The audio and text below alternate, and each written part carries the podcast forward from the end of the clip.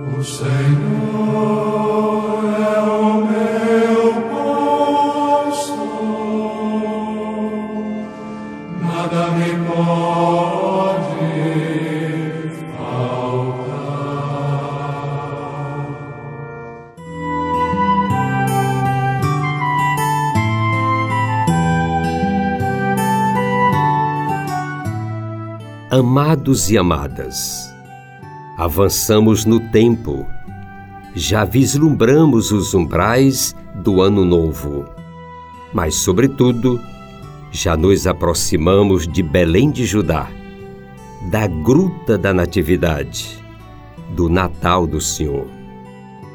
E neste clima natalino, buscamos levantar pontes e não aceitando muros que nos dividam.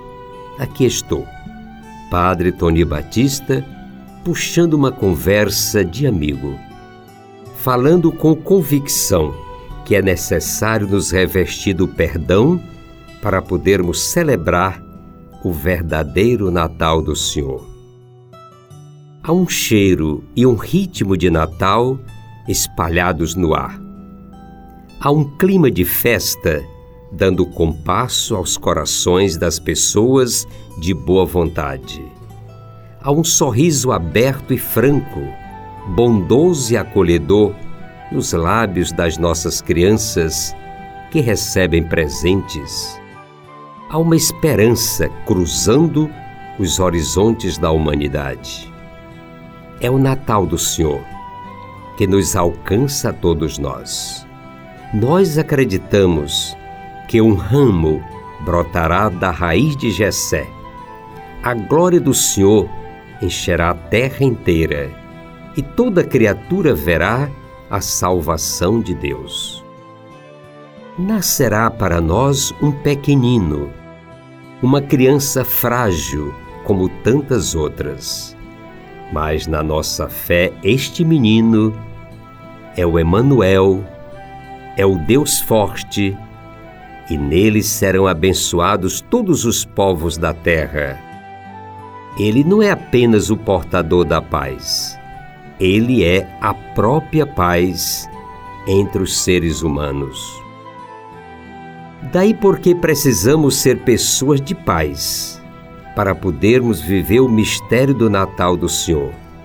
E sabemos que não haverá paz sem perdão. A pessoa humana nasceu para a paz. Sem ela, não nos realizamos plenamente. Daí porque uma das coisas importantes a cultivar na vida é a atitude de perdão. Viver aquela palavra de Jesus: que o sol não se ponha sobre a vossa ira. Perdoar cada dia, sempre, sem medidas nem limites e também saber pedir perdão a cada dia, para podermos rezar e viver o Pai Nosso, que nos manda perdoar as ofensas recebidas, para sermos perdoados quando também ofendemos. Quando guardamos ressentimentos, ódios nos nossos corações, quando não damos os primeiros passos na direção do perdão ao próximo que nos ofendeu, não podemos experimentar da paz dos justos, daqueles e daquelas que temem a Deus. Devemos lembrar aqui palavra de Santiago. O julgamento de Deus será sem misericórdia para quem não usar de misericórdia. Há um belo poema intitulado Pai Nosso, que nos ajuda a traduzir este sentimento de perdão e que compartilho com todos, na sua essência, acrescentando expressões que talvez sejam adequadas para uma maior compreensão. Se meus valores são representados unicamente pelos bens deste mundo, será inútil dizer que estás no céu. Se penso apenas em ser cristão por medo superstição ou comodismo, será inútil dizer: santificado seja o vosso nome. Se acho tão sedutor viver a vida aqui, cheia de supérfluos e futilidades, será inútil dizer: venha a nós o vosso reino. Se no fundo desejo mesmo é que todos os meus desejos se realizem, será inútil dizer: seja feita a vossa vontade, assim na terra como no céu. Se prefiro acumular riquezas, desprezando os meus irmãos que passam fome, será inútil dizer: o pão nosso de cada dia nos dai hoje. Se não me importo em ferir, injustiçar, oprimir e magoar aos que atravessam meu caminho, será inútil dizer: perdoai as nossas ofensas, assim como nós perdoamos a quem nos tem ofendido. Se escolho sempre o caminho mais fácil, que nem sempre é o caminho de Cristo, será inútil dizer: não nos deixeis cair em tentação.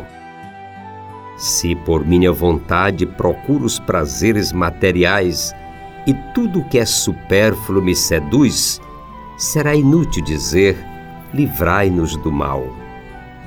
E sabendo que sou assim, continuo me omitindo e não faço nada para me modificar, será inútil dizer Amém. Não conheço o autor deste pequeno poema, mas concordo com seu conteúdo.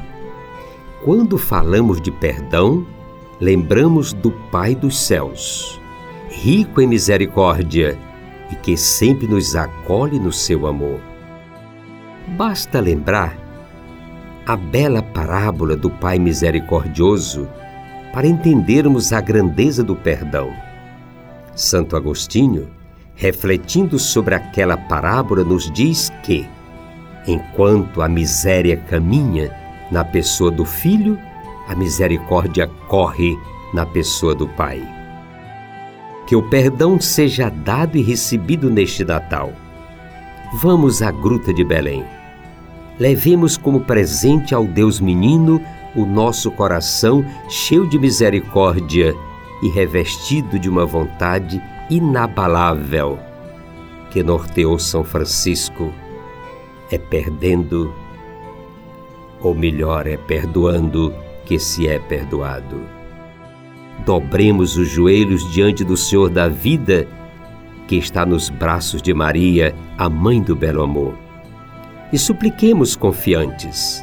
Apressai-vos e não tardeis, Senhor Jesus, para que a vossa chegada renove as forças dos que confiam no vosso amor e reacendeis em nossos corações a jubilosa esperança de construir um mundo de paz e de amor e assim, plenamente reconciliados, possamos vos contemplar face a face um dia no reino dos céus. Que o melhor presente neste Natal seja para todos nós dar e receber perdão. Feliz Natal! E acolham agora o meu abraço de irmão mais velho e minha gratidão de amigo. Muito obrigado.